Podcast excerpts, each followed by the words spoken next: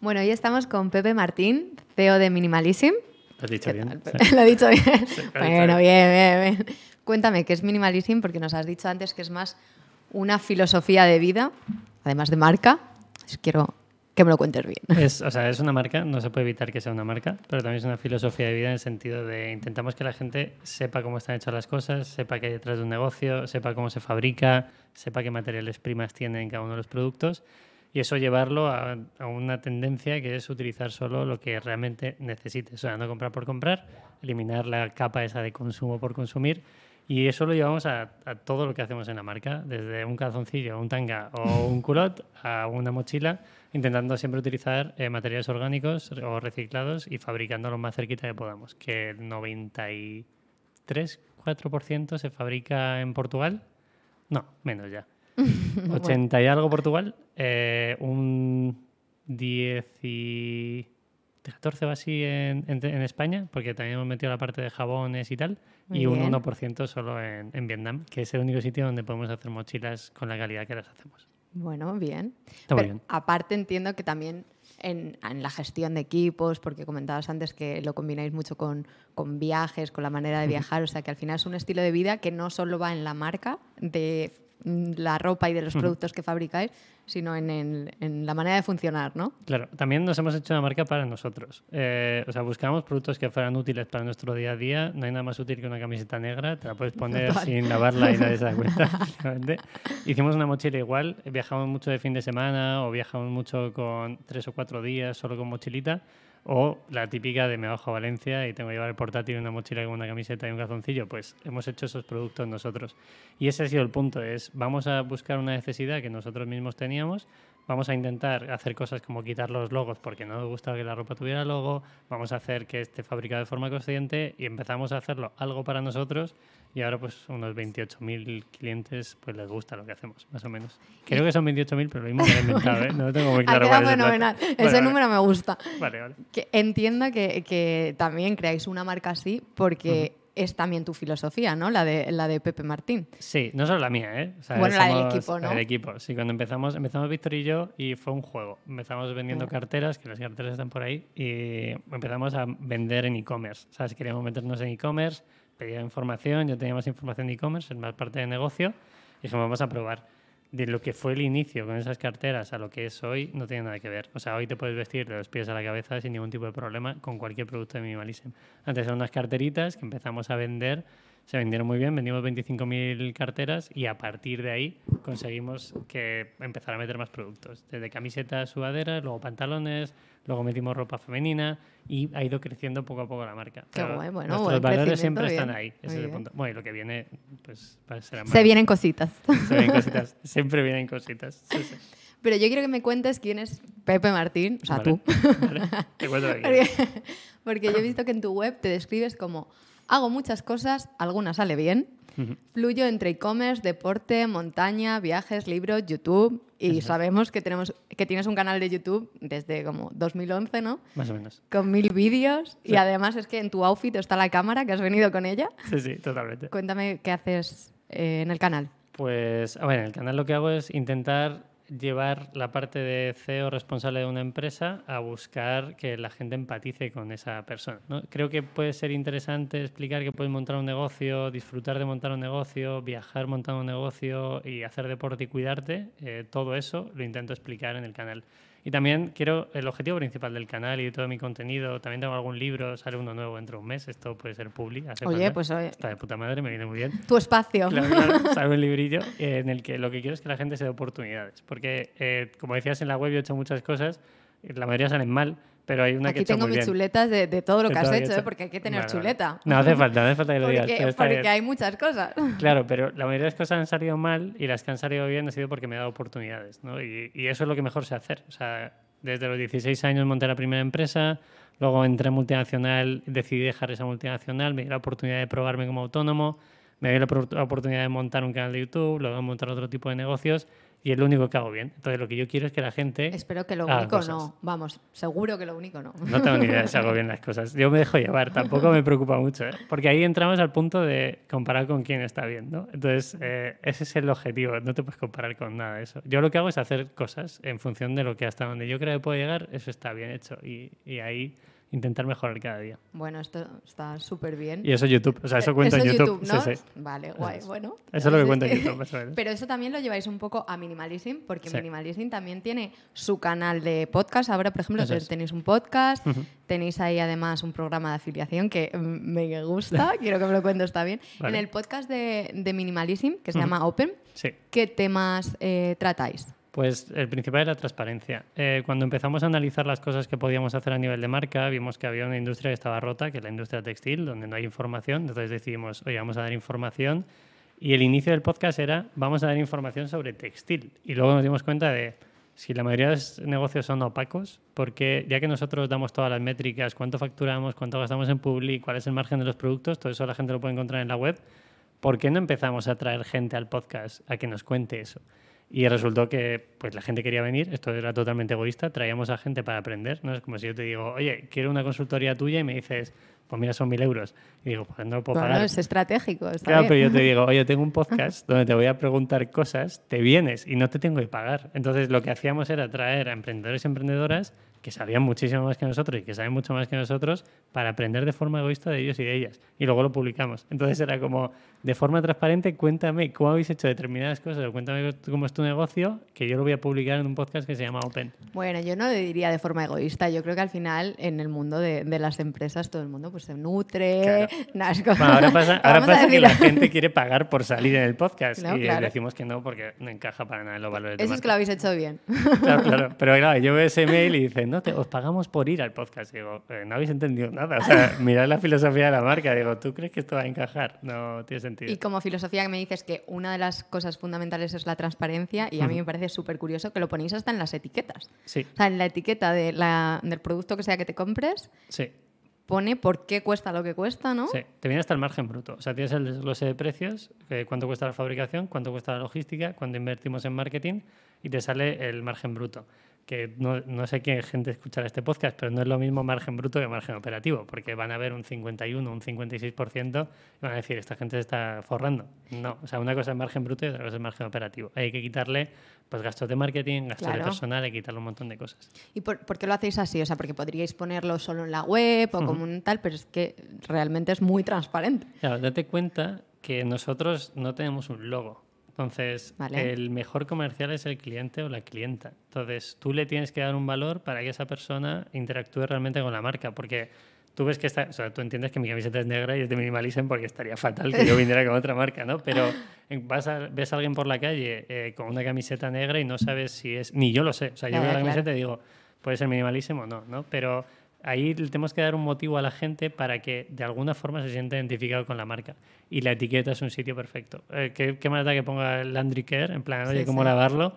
Que que te venga el desglose de precios, ¿no? Y todo fue por política de empresa en la que estábamos, esto lo llevamos haciendo muchísimo tiempo, le ponemos las etiquetas, en la web estaba toda la información, fuimos un día a las fábricas y Jesús, que se lleva toda la parte de diseño, de marca, etcétera, hizo una foto plan, para ver cómo quedaban. O sea, Sí, en un sí. sample de las fábricas en Portugal hizo la foto y dice, oye, yo creo que la voy a subir a LinkedIn. Digo, sí, sí, súbela. En plan, sin pensarlo. Y eso resultó que se hizo viral. Y a la plan, gente le flipó, a la ¿no? gente le flipó y yo pensando, pues si llevamos un año haciendo esto y la gente se ha enterado. No me parece justo. Era como, ¿pero dónde estáis? Eh, escuchadnos. Y eso se hizo viral, llegamos a, pues nos sacaron el país en mi retina, llegamos a televisión, solo por hacer ese desglose, desglose de precios, que el único objetivo que tiene es darle información a la gente, porque yo te puedo decir de forma orgullosa que tengo un 61% de margen en los productos, o un 62, o un 59, pero para la gente le puede parecer mucho o poco. ¿Qué pasa? Que yo te estoy dando esa información, pero habrá grandes multinacionales que no te la puedan dar porque su margen es desorbitado y tú te asustes si te la Ya, dan, ¿no? Si te dicen que una prenda tiene un 1000% de margen, ¿qué piensas? No, no, ya, claro. Pues sí. que algo no está bien hecho. Algo, Alguien algo- está a- haciéndolo mal. Claro, algo está fallando. O- ojalá que si se hicieran bien las cosas, si pudiera tener un 1000% de margen, pues oye, tampoco pasaría nada. Pero alguien que se cuestione un 1000% de margen, que sepa un pelín de negocios, va a decir, oye, alguien no está comprando bien la materia prima, alguien no está haciendo bien el proceso de fabricación, cómo está enviando esos pedidos y cuánto duran esos productos. ¿no? Entonces, nosotros podemos, eh, nadie nos dice que no podamos sacar esa- esos datos a nivel de transparencia y por eso nos apalancamos en, en ese valor como uno de los fundamentales de la Y marca. funciona y es al final Sí. un valor muy importante, ¿no? Y también que va muy asociado a nosotros. Claro, o sea, no tendría sentido que uno de los valores fuera el de la marca y yo llegara aquí y no te contara cosas. Pues Cuéntamelo todo. Claro, claro, yo no tengo ningún tipo de filtro. Yo te he dicho, eh, ¿qué tal? Bien, no me he leído las preguntas, ¿sabes? En plan, me da No igual. hace falta porque Bueno, realmente es que no hay preguntas. Yo, mm, que fluyamos y, y- Yo ya hago una cosa, que, que esto es un poco loco. Cuando voy a dar una charla, Sí, no me preparo la charla. bueno, bien. Porque subo ahí en plan, bueno, tengo un cerebro que más o menos debe estar preparado para este tipo de cosas. Voy a hablar de minimalism. O sea, si me dices que tengo que hablar de inteligencia emocional, pues me tendré que, tendré que estudiar algo, ¿no? Pero voy a hablar de minimalism. Entonces subo, pongo una presentación y digo, hacemos esto. Y yo voy a hablar de lo que hacemos. Y voy improvisando. Al final, eso también hace que la gente empatice con la marca. Bueno, es al final lo que hablábamos al principio, ¿no? Que la marca es un estilo de vida, o sea, Claro. minimalism, que además es el tuyo, ¿no? Que Eso es que es. si no, no tendría Y sentido. cualquiera de las personas ves a Víctor y ves a Jesús y son iguales. O sea, cada uno con sus cosas, ¿no? Claro, Víctor claro. más en la parte de negocios, Jesús es más diseñador, Jesús tiene veintipico años. Es otro mundo, o sea, es, Sí, yo- sí. salimos a tomar cañas, vamos de fiesta y Jesús es otro mundo, o sea, son como otra generación y me flipa verlo. Pero aún así, todos los valores son muy afines a la marca Eso y es eso hace que la marca se entra también de estas cosas. Y no solo del equipo, que también lo comentábamos antes, eh, los embajadores que tenéis de la marca. Claro. Decías, es que no son empleados, son eh, pues parte de, de- Sí. No son empleados, pero son parte de la empresa, ¿no? Claro, o sea- ¿Cómo conseguís eso? O sea, ¿enviáis los productos? Te hay muchas Cuéntamelo, cosas. Sí. cuéntamelo O sea, bien. tenemos un programa de afiliación básico. De que hay ahí unas 250 personas aproximadamente, que es muy sencillo. Eh, la forma de interactuar es tú te metes como afiliado, te damos un 10% de cada pedido que entre con tu enlace de afiliación. Yo creo que la gente que nos escuche, la afiliación es que tú como afiliado, influencer, creador de contenido recibes un link, por mover ese link te llevas un 10% de las ventas, ¿vale? Eso es una afiliación normal. De vez en cuando, pues incluso das cupones de descuento a tu comunidad, ¿vale? Pero nosotros hemos dado un paso más, es, oye, ¿por qué no tenemos embajadores y embajadoras? Alguien que realmente entienda qué se puede hacer con el producto, que nos ayude, que hagamos un directo con ellos y empecemos a hablar. Y ahí pasan cosas muy guays, ¿no? Por ejemplo, tenemos chicas que nos dicen, la marca huele muy a hombre. y yo, o sea, no de olor, sino entro a la web y es muy masculina. Y yo, vale, el 90 y pico por ciento del tráfico es hombre. Entonces, vamos a ver qué podemos hacer, porque son cosas que estás tan metido en el día a día que a lo mejor no te das cuenta y lo que buscas es esa parte de cuéntame qué puedo hacer y no hay mejor forma de contar que alguien que entiende la marca y que luego puedes escuchar a esa gente para que te aporte valor. Y obviamente eh, esos embajadores y embajadoras es gente perfecta para fichar. Y, y el equipo de Minimalism, porque lo hablamos ya, que eh, todos tenéis un poco esta, esta filosofía, que al final Sí. también he leído por ahí que creaste esto para con- que fuese una conciliación con la vida social, ¿no? Claro. Eh, Y personal. O sea, no Sí, claro, bueno. Ese es el punto. Sí, sí, sí. Y, y entonces nos parecía súper curioso que no tenéis horarios. Es como que tenéis un weekly a la semana y con eso os apañáis. Sí, o sea, a ver, eh, sí, sí no. O sea, es como Netflix. ¿tú ¿Has visto la teoría de Netflix que dice que la gente tiene libertad de horarios, que hay gente que no trabaja? O sea, que es mentira. Yo conozco a gente de Netflix de España que se casca 12 horas o 13 al día. Pues muchas veces en Minimalism pasa eso. O sea, lo que nosotros buscábamos era un equilibrio en el sentido de tú puedes estar viviendo en Sevilla, puedes estar viviendo en Madrid, puedes estar viviendo en Valencia, trabaja cuando tengas que trabajar, me da igual que estés 10 o 12 horas, que mañana si estás una y tu trabajo sale, a mí me da lo mismo. ¿no? En el departamento de atención al cliente está Sara y es como, yo sé lo que tarda más o menos responder mails porque me habré respondido 5.000 mails Ya, de clientes. claro. ¿no? Y es como, bueno, pues sé que hay días que no echas cuatro horas, que son las que tienes que estar. Y yo lo digo, digo, si puedes hacer bien tu trabajo en 45 minutos y te quieres ir a la montaña, hazlo. O sea, mientras funcione bien todo, no hay ningún problema. Eso sí, a lo mejor llega Navidad y en vez de echar cuatro horas, tienes que echar cinco. Claro. Entiende que eso va a pasar. Y así lo hacemos todo. O sea, nos permite que estemos de viaje y podamos trabajar eh, totalmente asíncrono y en remoto, que era el objetivo desde el inicio de Minimalism. Una de vuestras pasiones también viajar, entonces mm, el remoto lo, lo, lleve- lo controláis perfectamente. Claro, nosotros cuando empezó la pandemia eh, hicimos un par de artículos de, ok, eh, nosotros llevamos haciendo esto tres años, si alguien necesita información que nos la pida, porque a través de, bueno, herramientas típico Notion, ahora hemos cambiado Slack por otra herramienta de comunicación, pero conseguimos que la gente entienda qué es lo que está pasando. Eso sí, la gente que está ahora entiende cómo se trabaja así. Eso significa que a lo mejor llamas a tu jefe a las 8 de la mañana y tu jefe está corriendo por el retiro eh, y no está en la oficina sentado. Claro, pues eso es lo que me parece súper curioso. O sea, tips para hacer esto. bueno, eh, yo tengo disponibilidad absoluta, no tengo, pero te puedo responder un mail a las 12 de la noche o te lo puedo responder muchos días voy a yoga a las 7 de la mañana, pues a lo mejor me levanto a las 6 y cuarto y, y, te respondo un mail a las 6 y cuarto, te mando un mensaje en plan, oye, que no se nos olvide hacer esto hoy. Y es perfecto. Y funciona. Y funciona. Bueno, yo creo que a lo mejor podría funcionar mejor, no lo sé, pero a día de hoy estamos bien, estamos vivos. Entonces, ese mail a las 6 y cuarto de la mañana ese mensaje lo que hace es que cuando yo salga de yoga a las 9 de la mañana, pues la gente ya está trabajando y está haciendo lo que tenga que hacer. Yo luego voy a estar ahí para hacer lo que, lo que haga falta. Pero, por ejemplo, cuando vamos a las fábricas, pues a lo mejor yo desaparezco dos días y y no pasa nada y todo funciona. En plan, oye Pepe, esto no sé cómo hacerlo, este cliente tiene un problema. Vale, pues resolvámoslo, ¿no? O tengo una llamada con un banco, pues mira, estoy en Portugal, mañana lo solucionamos, no hay ningún problema. La gente, tanta prisa, no sé que se caiga la web, eso sí que es un problemón, pero todo lo demás yo creo que se puede solventar. ¿Y esta libertad es mm, válida para todo el mundo? Porque hay gente que yo creo que es más cuadriculada, ¿no? Claro, claro. Y necesita sus horarios, sus cosas. Y muchas veces necesita que la persona que esté a cargo, entre comillas, esté encima de, de él o de ella. Y esto es algo que a mí me genera un poquito de ansiedad, que es todo el mundo lucha por la libertad. y una vez que llegan a tener libertad, no saben gestionar la libertad. Y, y no entiendo, entiendo, muy bien por qué. O sea, yo te puedo decir, tienes que trabajar, tienes que hacer tu trabajo, tienes estas tareas, quiero que seas proactivo, proactiva. Eh, eso no implica que tengas que estar 10 horas aquí sentado. Eh, a lo mejor es más proactivo dando un paseo por la playa y pensando en cómo vamos a hacer la siguiente campaña, tráeme buena mierda, o sea, tráeme cosas que no pasen en una oficina. Piensa, ¿no? Vete de fiesta y escríbeme a las 4 de la mañana. En plan, dame algo que pueda hacer que la marca vaya creciendo. Porque yo sé que eso a lo mejor no pasa si estás 10 horas en la oficina. Que oye, que luego cambiamos la web y hay que estar 14 horas, pues estamos todos 14 horas haciendo. Pero esa libertad implica que a lo mejor pues un día prefieres empezar a trabajar a las 11 y quedarte hasta más tarde, otro día tienes total libertad, vas a llevar a tu familia a algún sitio, pues haz lo que quieras, luego trabaja por la tarde, no hay ningún problema, pero trabaja. O sea, lo que nosotros queremos, gente comprometida, y ese compromiso no tiene nada que ver con compromiso y horario. Para nosotros compromiso es compromiso. Tú entiendes lo que es el compromiso, pero no implica un horario de 10 horas. Joder, pues me, encanta.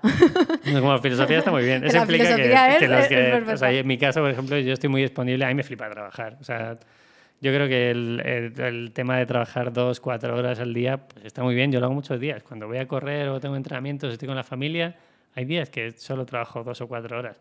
Pero a mí me gusta trabajar. O sea, creo que hay un problema con la gente diciendo, claro, voy a hacer lo mínimo porque no quiero ir un poquito más allá. Y a mí eso me genera un poco de ansiedad. Es, oye, trabajar está bien, no, pero trabaja con un objetivo. El problema es trabajar sin, sin un objetivo y dejándote llevar. Eso es el problema real. Si trabajas y estás animado y te gusta lo que haces y tienes una consecuencia y tienes un impacto, ¿por qué no trabajar? Por eso te decía que yo creo que esto no es para todo el mundo y de hecho comentabas que eh, había gente que, bueno, que había preferido no estar teniendo tanta libertad y preferían irse a consultoría. Mm. Que habéis tenido casos, ¿no? Sí, a ver, no voy a, bueno, puedo decir, no es Paloma, Paloma, un beso desde aquí. Se puede trabajar, o sea, al final le iba a decidirse a, no sé, KPMG o Price o algo así. O sea, vio la parte de una startup eh, con gente que tiene una serie de principios, entre comillas, y que va a su ritmo. O sea, nosotros, además de Minimalism, tenemos más cosas. Entonces, mm. que no implica que no estemos a foco con Minimalism. Yo estoy un 92% de mi tiempo con Minimalism y otro por ciento, pues dando clase, grabando vídeos de YouTube, sacando mis libros, entrenando, lo que sea, ¿vale? Entonces, yo no voy a estar al 120% con todo mi horario. Tengo más cosas que hacer y eso implica que hay determinadas cosas que tú tienes que tomar las riendas y hay gente pues que a lo mejor no le va bien o que ve el mundo así y dice yo no quiero una startup. Es que tampoco es una startup o emprender debería ser para todo el mundo. Yo es que no sé trabajar de otra forma. Entonces, pues, si he sido autónomo desde los 24 años, trabajé cuatro años en una multinacional y casi con el colapso, luego me, me hice autónomo y dije, esto está bien.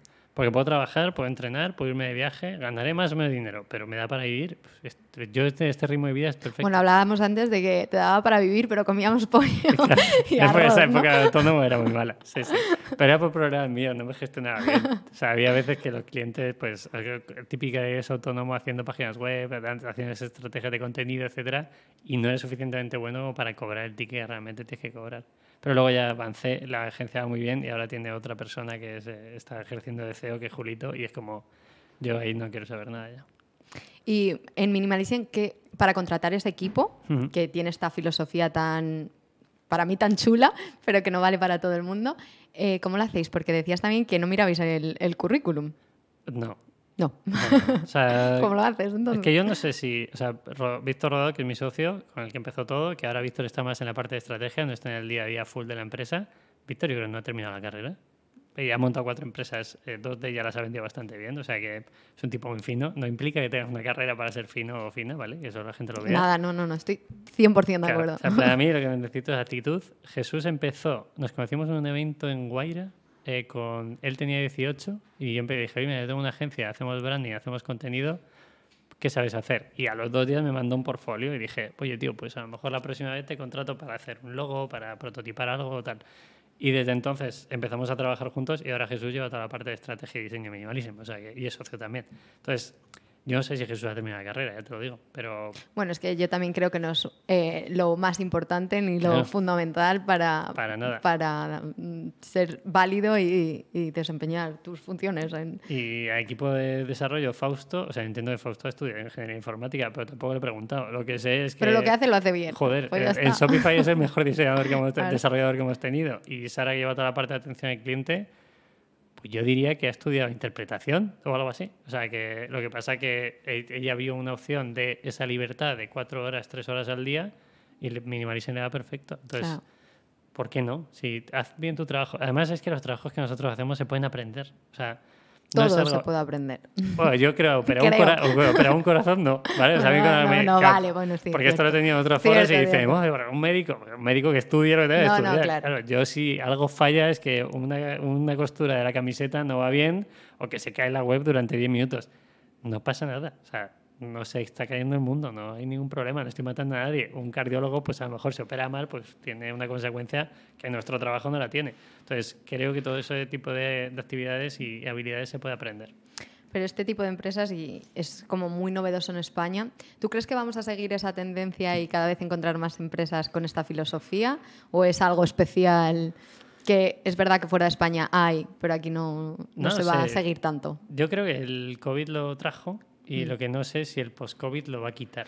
Y, y no por las empresas solo, sino también por las personas. Al final nos gusta el contacto físico, nos gusta tomar un café, nos gusta estar rodeados. Entonces, sinceramente yo espero que haya un mixto. En plan, que la gente pueda disfrutar de remoto, pueda disfrutar de su tiempo, pueda disfrutar de otro tipo de cosas. Por ejemplo, mi hermano trabaja en el departamento de innovación de un banco muy grande y tienen jornadas donde eligen ellos los horarios también. Entonces van por objetivos, trabajan bastante, ¿eh? pero, pero eso está metido ya en cultura de grandes empresas. Lo que está claro que si hay que cambiarlo no es una empresa como Minimalism. O sea, tienen que ser empresas extremadamente más grandes. Bueno, en Sesame también somos súper flexibles en eso, le damos al final importancia al- a las personas, escuchamos mucho a las personas. Claro. Por eso estos podcasts que también mola mucho ver eh, cómo lo ve cada empresa, cada, cada persona es, es Yo que sí que he visto gente que ha llegado a directivo o directiva y al principio era como, no, yo quiero un horario flexible, no sé qué, llegas arriba y es como, ya no. claro. Ahora quiero tenerlo todo controlado. Por Y- eso te decía antes que no es para todo el mundo, Claro. el- la flexibilidad y, y, mm, la libertad. Claro, pero es que depende de la persona, vamos a lo mismo. Eso. Porque tú puedes dar mucha libertad a alguien que realmente esté abusando, entre comillas, y decir, bueno, como no me vigilan, pues en vez de trabajar ocho horas, trabajo seis y las otras me voy al gimnasio. Entonces, la gente abusa. La cuestión es fichar a la gente que sepas que va a estar involucrada en el proyecto y ya está. O sea, no creo que hay que buscar el equilibrio y que la gente debe entender las responsabilidades que tiene un puesto de trabajo. Y vosotros decíais, porque sois poquitos, sois como poquitos. cuatro personas, ¿no? A full full, dos, que somos Jesús y yo, y luego tenemos tres o cuatro freelance que vamos dimensionando en función de lo que hacemos. Que freelance ya son parte del equipo también. O sea que Pero decías, no, no quiero una empresa eh, grande, quiero una empresa rentable. eso es. O sea, hemos visto, yo invierto de vez en cuando en startups pequeñitas y la típica, levantan un kilo y se meten 25 empleados sin saber muy bien qué tienen que hacer los 25 empleados. Y es como, ¿para qué has fichado? O sea, está muy bien que fiches, pero dime a quién estás fichando y para qué. Y nosotros era al revés. Es, oye, eh, esta actividad la estamos llevando algunos de nosotros o nosotras. eh, creo que aporto más valor en otros puntos de, de la cadena. Por ejemplo, tema de proveedores, que lo estoy llevando yo ahora creo que alguien que sepa de compra de proveedores puede hacerlo mejor que yo. Entonces, la parte de B2B, que nos viene muy bien porque lo que hacemos es coger nuestra ropa, hay marcas que quieren trabajar con nosotros, como Weevil, Bizum, hemos hecho cosas muy guays, siempre asociada a marca o con la familia de Pau Donés, hicimos una campaña muy fuerte con correos y yo creo que hay gente que lo puede hacer mejor que yo. O sea, hay, alguien que a lo mejor gestiona mejor esos clientes grandes, se eh, hace más amigos los proveedores, va con los proveedores a tomarse un vino a Porto. Pues seguro que habrá esa persona. Entonces, habrá un momento que yo me desligue de eso y metamos a otra persona. ¿Cómo lo hacemos? Primero, bebemos nosotros esa información, entendemos cómo se hacen las cosas y luego esperamos fichar a gente que, oye, que haga mejor eso que nosotros. Muy guay. Y esa cultura la vais transmitiendo un poco desde el principio, antes incluso de contratarles.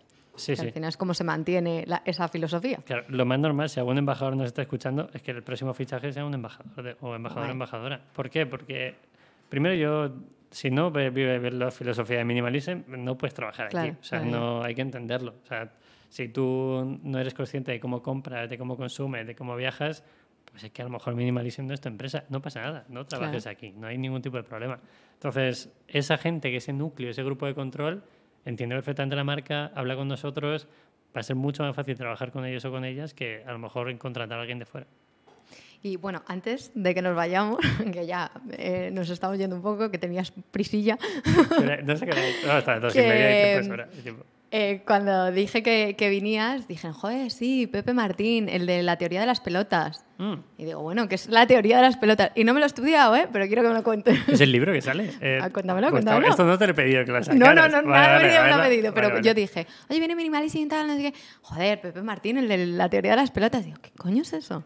Pues esto fue, me rayé de muerte. En la primera etapa de crear contenido, me di cuenta que había gente ganando dinero creando contenido y gente que no. Entonces, eh, a mí me flipa analizar cosas. Y un fin de semana que estaba solo en casa, cogía a todos los creadores que yo veía su contenido en YouTube, en podcast y tal, y dije, "Tío, aquí tiene que haber variables. ¿sabes? Tiene que haber alguna variable que se repita. Y analicé. Y se, se repetían todo el rato, casi todo. Bueno, hay un 98% según el estudio que he hecho que se repite, que es tienen experiencia o un expertise muy alto en algo, tienen un canal de comunicación o dos, son muy buenos en ese canal, la mayoría de las veces. Luego también empatizan muy bien en lo físico, pero también en el online, o sea, son capaces de jugar esa baza. Y luego tienen una serie de valores, que esa serie de valores lo utilizan para crear ese tipo de contenido. Claro, yo la primera vez que lo pinto, imagínate, a la parte de arriba a la izquierda hay una, una pelota, pues la, la teoría de pelotas suena muy bien porque es como las pelotas de Pepe, pues está muy divertido. suena bien, o sea, a nivel de marketing puede funcionar. Y arriba a la izquierda hay una pelota que es la experiencia o expertise, que está validado por su trabajo. Imagínate un fotógrafo profesional que hace fotos para Wilson o hace fotos para un deportista de élite, validado, ¿no? Luego tiene un valor, que a lo mejor el valor es lo que decíamos antes, darte una oportunidad, que la gente emprenda, que la gente haga cosas. Pues cómo lo va a hacer, ¿no? Después de ese valor, ¿qué, qué otro punto puede llevar? También puede llevar la parte de formar a la gente, montar cursos, ¿no? ¿Dónde lo comunica? Un canal de comunicación. Suelen ser podcasts, suelen ser YouTube. TikTok e Instagram no tira tanto, ¿vale? O sea, la- el estudio normalmente me ha llevado a otro tipo de, de contenidos de larga exposición, no de 10 segundos, sino de una hora, hora y media. A la TikTok estaba pegando fuerte. Sí, pero ¿cómo lo monetizas? Ah, bueno, ya. Claro, o sea, es Y para además mí... el algoritmo de TikTok está ahí complicado. Claro, es la cuestión, o sea, lo que yo he validado con, con el estudio es, eh, tú puedes ver 100 TikTok al día eh, de 10 segundos que no, a lo mejor no te acuerdas de ninguno de los TikTok. Tú te escuchas un podcast, este podcast de una hora y con algo te quedas, ¿vale? O sea, algo te hace clic y dices, vale. Entonces, yo por eso primo el contenido más largo que la parte de un contenido un poquito más de 10 segundos o 15, ¿vale?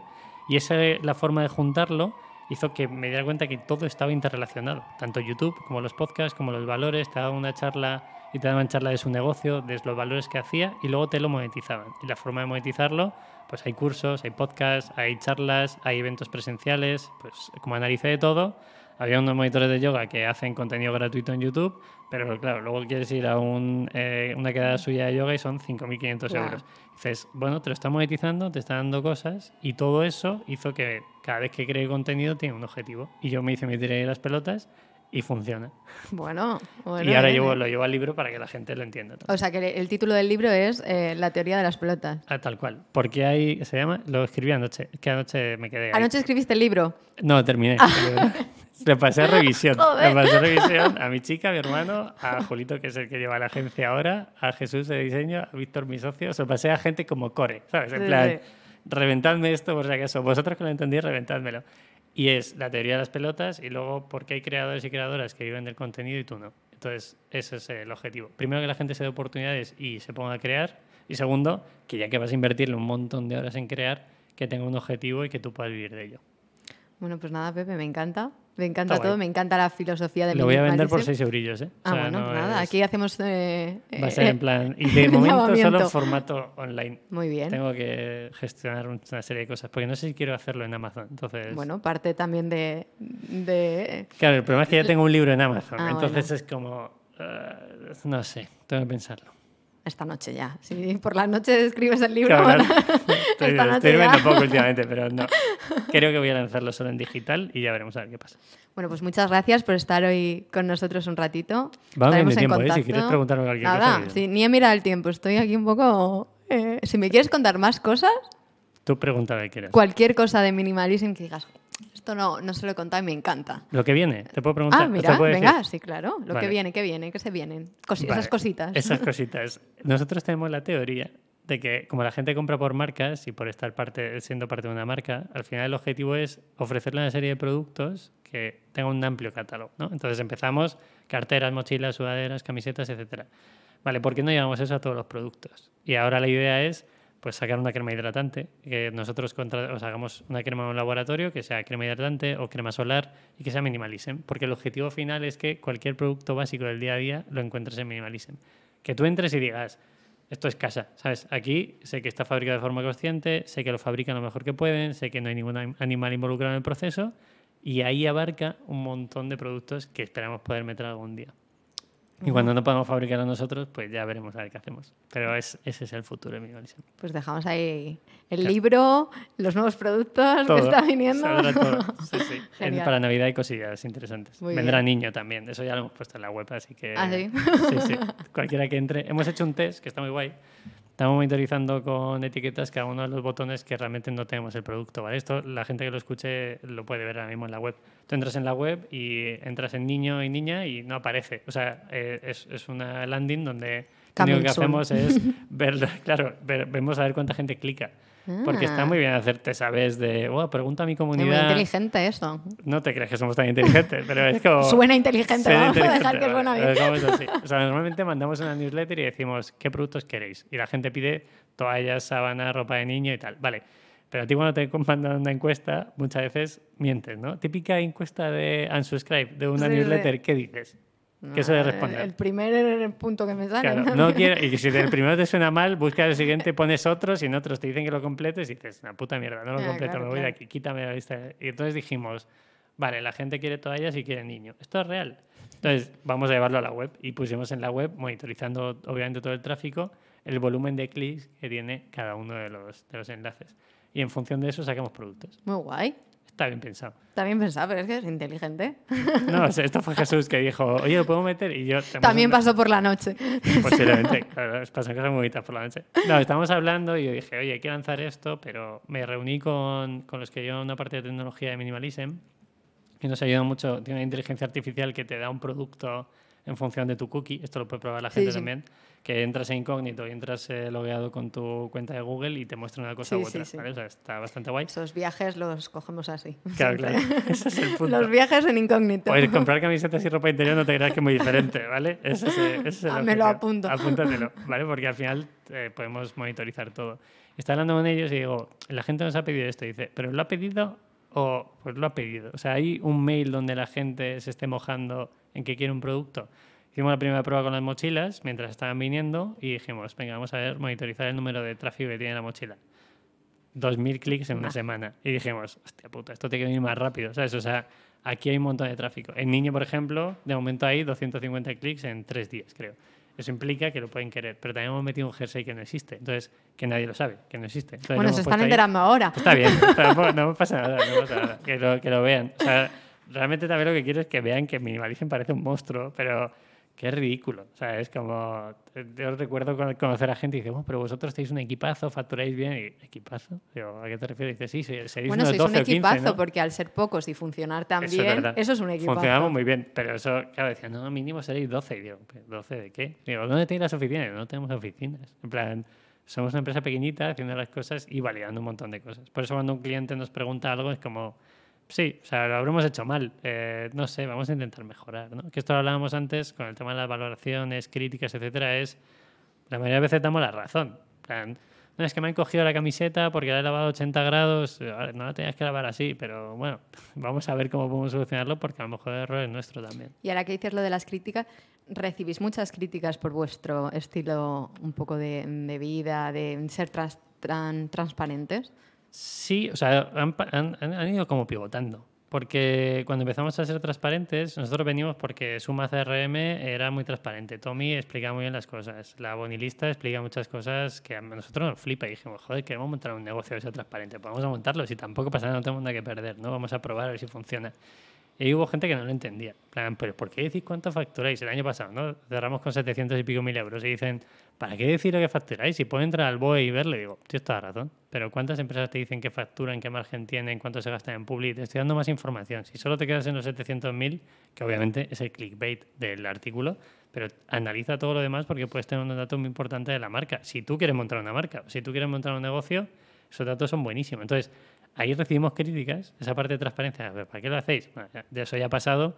Y ahora con el tema de la sostenibilidad, de concienciación, es como que incoherentes. El otro día voy a una charla, me estoy muriendo de sed. Yo venía a entrenar por la mañana y digo, eh, ¿tenéis agua? Eh, digo, no, no, pero dame un vaso de agua, no me deis una botella. Y dicen, no, es que solo tenemos botellas. Y digo, venga, pues dame una botella. Y me hicieron una foto con, la, botella.